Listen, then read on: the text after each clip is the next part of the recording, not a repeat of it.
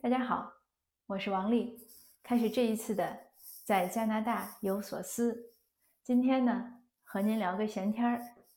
呃，前一段呢，我也在喜马拉雅做过分享，而且也在我的微信公号上推过文章，就是关于惊觉抱怨。就是我我因为跟朋友，就其实就是跟朋友合作的时候呢，然后朋友说你为什么这么爱抱怨？那应该几个月以前了吧。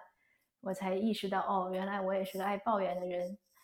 那通过反思呢，我发现，呃，想想改掉抱怨也比较容易。首先就是去掉那些所有没用的废话。当事情出现，尤其是不好的事情出现的时候，我我总习惯说一些没有用的话。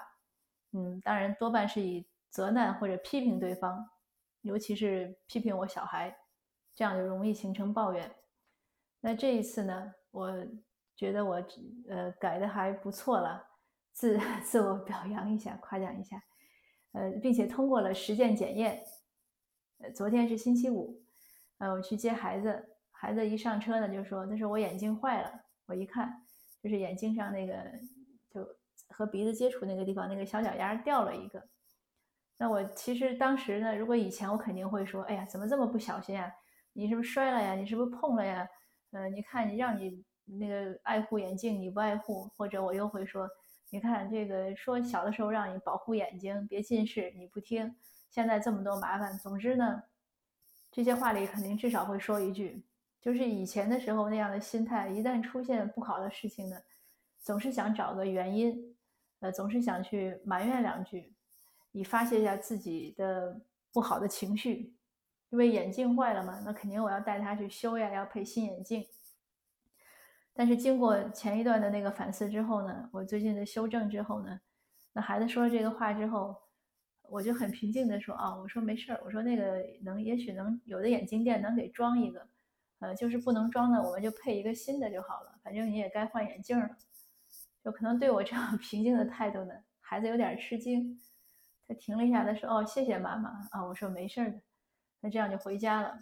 回家呢，我们家孩子很乖，见了他爸又汇报了一遍。说爸爸，我眼镜坏了，要配新眼镜。那他爸呢，可能有点那个没反应过来，大概我看那意思是想说两句。那我就把话接过来了啊，我说没事的，我说我已经跟他说了，明天礼拜六我带他去配眼镜修眼镜。那我先生一听呢，也就没说啥，嗯，就这事儿就过去了。那我小孩呢，就有点那个，然后我一直没问他那个眼镜是怎么坏的，就其实你问了也没用。那个问了他已经坏了，而且呢，你说一个男孩他不可能那么老实，哪儿也不动。再说了，我们成年人，你就是哪儿也不动，他眼镜有的时候就是万物都有一个使用寿命，它该坏它就坏了。就是你不动的时候，就是你动的可能它坏的快一点，不动的坏的慢一点，反正它是个损耗品，也没有人配眼镜的时候说这东西能用一辈子。那所以这事儿就就波澜不惊。那我跟小孩说：“我说礼拜六早晨十点咱出发。”他说好。那早上九点他自己就起来了，他没睡懒觉，自己做早饭，吃完收拾完，整十点在门口等我说：“咱走吧。”我一看真是挺乖的，我说行。那本来呢就是在车上我说我说先去修下眼镜。那小孩呢又说他说要不然又过两周就是春假了，他说春假的时候再配吧。我说也行。我说反正我也不知道哪儿配合适。嗯，因为原来总配眼镜的那个地方呢，我们觉得不太好，说咱再找个新地儿去 Costco 看看。他说行。路上我们还说说去问问价格，嗯，然后我再在另外两个我看中的眼镜店呢问问价格，最后我再带他就是再过两周春假再配，是说好的方案。嗯，到了 Costco 呢，Costco 的服务真是不错，他把眼镜那个他自己要问，我说你我说我去给你问一下能不能修，他说不用，我自己问。那他自己呢？因为他觉得他英语要很好，比我们都好嘛，他自己就去问。然后人家那个正好是个大哥哥，大哥哥就就什么都没说，说拿来我给就给他修了。修了呢，他又接着问，就问大哥哥，呃，怎么配眼镜啊？多少钱？那这个时候呢，我正好看他那儿有卖墨镜的，我说我也买一副墨镜。我我买墨镜的时候呢，看着我小孩就跟着大哥哥就去选镜框了。哎，我就有点吃惊，我说这个这么快？但我也没说什么，因为这个他 teenager 了，就是他这个时候最要要的是尊重。他已经跟着那个大哥哥去选了，反正也说过要配了，只是说这次不配，那他又动心要配呢，那我就跟着他，我就过去了。过去那孩子自己选，他手里拿个筐，就是一个小的一个小篮子，可能让他把选的镜框放进去，他不方便。我说来，我给你拿着，我就拿着，一句话都没说，可能全程十十来分钟，反正小男孩选东西也快。那大哥哥就告诉他看哪几个数字，因为每个镜框的那个宽度可能不一样，就脸颊的宽度啊什么。说你看你要哪个号码的，你在那个号码之内选。大哥哥也帮他选，他们俩就自己商量。我就拿着个框，安静的站在旁边，一句话都没说。呃，我我那个是有意的克制自己，因为那个时候我觉得我一说话是非常多嘴的。他那个时候正好是要一个是一个是他自己需要被尊重，他要自己做主。另外呢，我也认为需要让他自己去锻炼，他要学会去挑东西嘛，他才能一点点的练习。所以我就在那儿等着他。他后来选了两副，他说：“哎呀，他说这两副我不知道哪个好看。”那这个时候呢，我就赶紧接话茬：“哎呀，我说那你戴上我看看。”然后他就戴上一副黑的，一副深蓝的。那我觉得深蓝的那个酷一点。我说这个深蓝的好像更酷一点。嗯，他就要了深蓝的。然后呢？那个小孩就坐在那儿，那个大哥哥要跟他继续，可能挑镜片儿什么的。他说：“妈妈，你去买菜去吧，因为我本来要去 Costco 里买水果。”他说：“你去买菜吧，等一会儿你回来找我就行。”那我当然也也只能是这样办，而且这样确实效率也高。我说好。那另外呢，一个我的进步就是，他因为这也是我有意希希望他养成，因为小孩呢一直他从小的时候他英语都比我们学得快嘛。所以很多时候呢，尤其他爸爸跟他出去办事儿的时候，都要他讲英语。那他呢，对我们都有一种保，他对我们有一种保护的心理，就是每次出去呢，他尤其现在大了，他都很勇敢的去跟人家交涉，呃，就是任何沟通，然后他翻译给我中文听。其实我也能听懂对方说，但是我就想，那我就不要说，就既然他要翻译，呃，小孩也希望能承担这个责任，我就应该让他承担这个责任。嗯，我我就在那听，然后他翻译，我说好。嗯，实在有必要的时候呢，我就自己问一句，也就这样。就是我尽量避免自己这种去，一个是替他做主，就是我尽量避免这种状态，而且或者就是去干涉他，嗯，去给他一些指导，我尽量避免自己这样的冲动。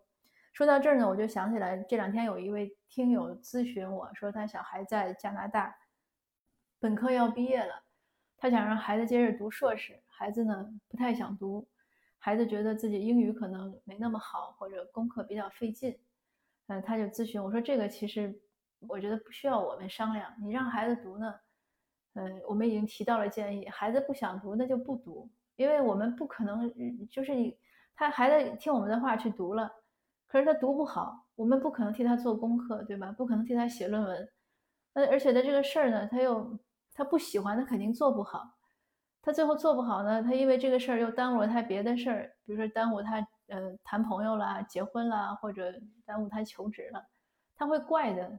有的人呢，可能一下子反而一蹶不振了，觉得都是你们把我的生生活搞坏了，我不能做主了，就是这样这样，所以反而还不好。那我就跟那个听友那家长说，我说您别管那么多了，你你提了建议。可以，他不听，那就让他自己做主就好了。因为生活的路总归是他自己走，我们做家长的不可能替他走，不可能替他去去完成任何一个他将来的工作或者生活的事情。那这样呢，就说回我小孩配眼镜，那他在那儿等着，我就去买菜，买菜回来我就交钱，我们就走人。那我我接着买呢，我问他还要买什么，我提的呢，他都说不需要。一会儿我要排队结账，因为那个队很长。我孩子说：“他有他说妈妈，要不然你先排着，我再去找点零食去。”我说：“行。”就是他有的时候这个小孩吧，听 A 者就是这样。你跟他说：“我说咱要买什么的时候，他就是什么都不想买。可是他可能就是拒绝完之后一想，还是有想要的。我说你去吧。他又去去了呢，确实也没找到他想要的零食，但是他也挺高兴，因为他完成了自己的愿望嘛。他想找，他也去了，但是没找到也无所谓。那所以整个这个过程呢，我觉得都不错。就是，呃，我的经我的我的收获就是，管住管好自己的嘴，少说，多给孩子机会。那这个整个去 Costco 购物这个呢，还有一个一个不错的结尾，我在结账的时候呢，那个收银员已经扫完扫完码了，嗯，他旁边呢总有一个他的搭档帮你装车。那个装车的人呢很细心，我买了一袋梨，那装车的人一一拿，他说那个梨太轻了，他说你这个梨呢可能少了一半有，那个因为那个口袋是开的，但是我没注意，他说应该比这个重，他说你这个太轻了，呃，你付了款了，他说你回去重拿一袋梨去，那我又回去。去拿了一袋，确实我发现拎着那一袋要比我自己刚才那一袋要要沉很多，我就拎出来，然后他就所以我觉得是个蛮开心的故事。你看人家这么诚实，帮我这样粗心的客户挽回了损失。那回来的路上呢，我就还跟我小孩聊天，哎，我说不是说好，呃，不配眼镜了，你怎么又想配眼镜呢？我小孩也很会讲，他说妈妈，原来你开店的时候，你都说你的经验是。